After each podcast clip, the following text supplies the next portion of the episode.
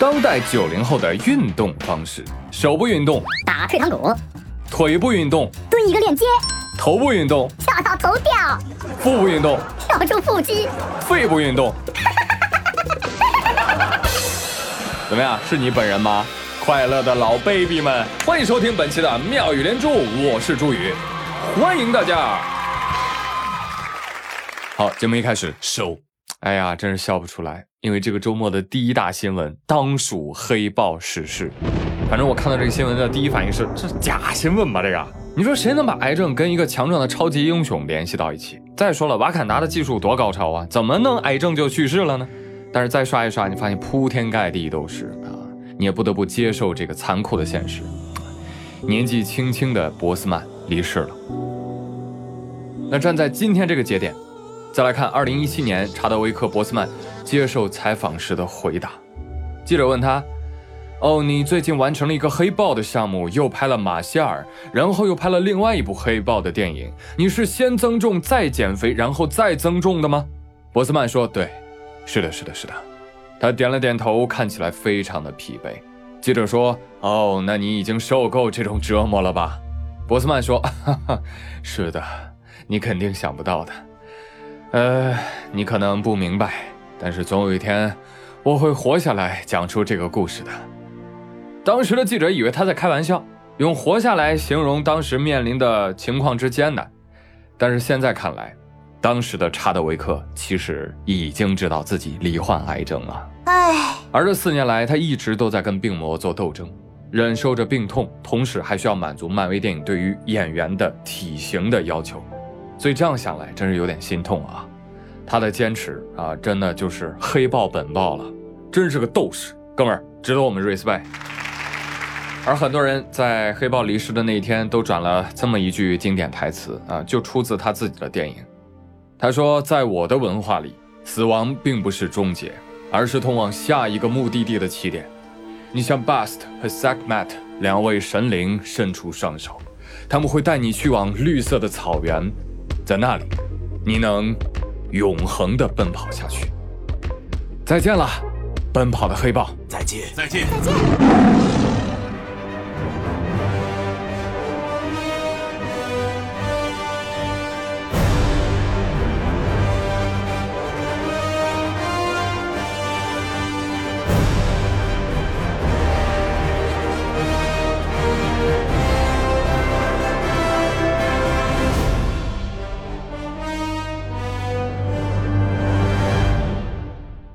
来呢，送别黑豹挺感伤的一件事情，但是在那天呢，总有一些网友奇奇怪怪啊，他们干嘛呢？他们跑到黑豹乐队的歌曲下面留言。就在刚刚得知消息，主唱走了啊！愿天堂没有病痛。什么鬼啊？什么鬼？这主演走了，主唱躺枪，强行缅怀啊！呃，我真不知道他们是真傻还是假傻啊！上一次遇到这样的二傻子还是什么呢？黎巴嫩首都爆炸，然后网上出现了什么呢？巴黎嫩首都爆炸，首都巴黎爆炸，巴黎嫩膜爆炸！我的妈呀，这都哪跟哪呀？还有人在那跟评呢，说哎呀，这爆炸效果看起来这嫩膜得绑多少炸药啊？这个，嗨，这些个悲伤的事情啊，就不该拿来调侃了啊！无脑可耻，请大家带脑上网，好吧？来，同样把这句话送给家来的这些村民们。二十六号，广西防城港有一艘装满榴莲的货船侧翻了，榴莲呢就被海浪哗哗推上了沙滩。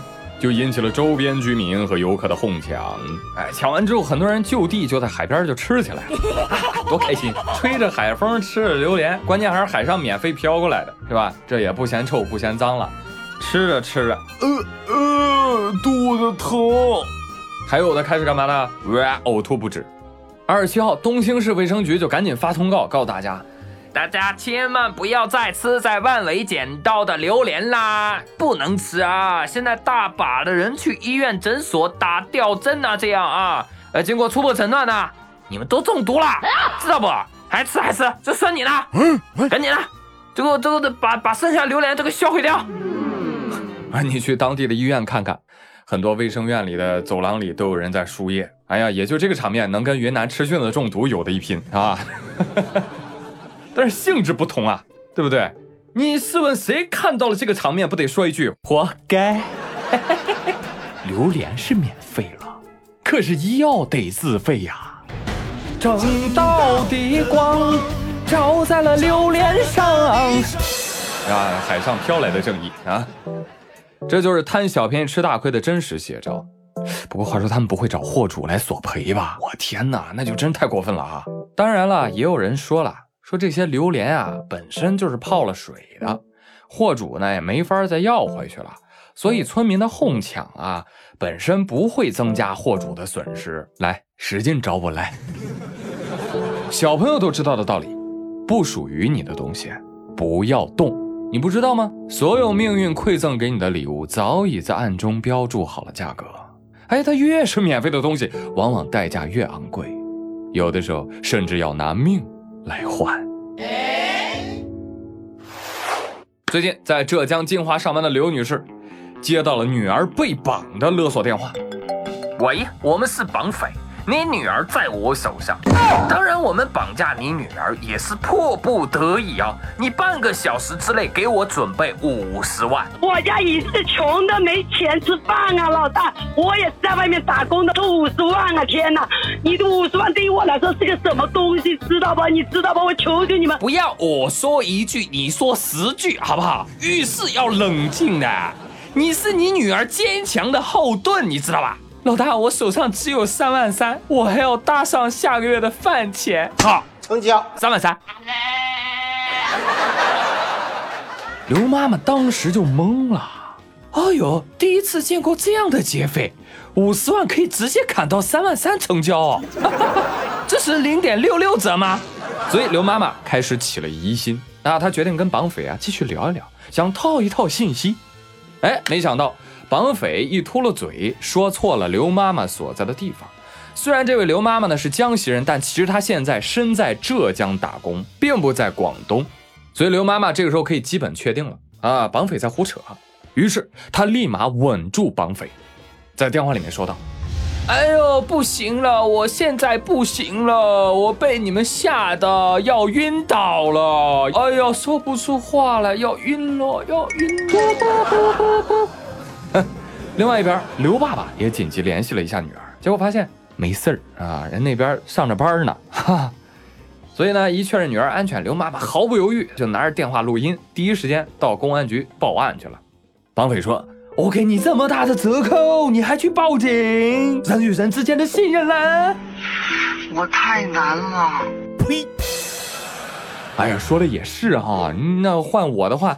你别说砍价了，我还得给您涨价呢，劫匪老大，大哥，你看您也别五十万了，我给您三千万，够不够？哎，千万要被抓，千万要判刑，千万要坐牢，好吧？三千万拿走拿走，别客气。我跟你说，等这个骗子被抓到的时候，他估计怎么也没想到，诈个骗还能遇上砍价的，啊，就是论砍价，我觉得。妈妈们啊，真的很厉害啊！尤其这个刘妈妈啊，这价砍的是吧？连价他妈都不认识了。一看平时没少看带货直播，嗯，对不对？妈妈说：“把嘴给我闭上。”我说一个数，你也别五十万了，就五十块。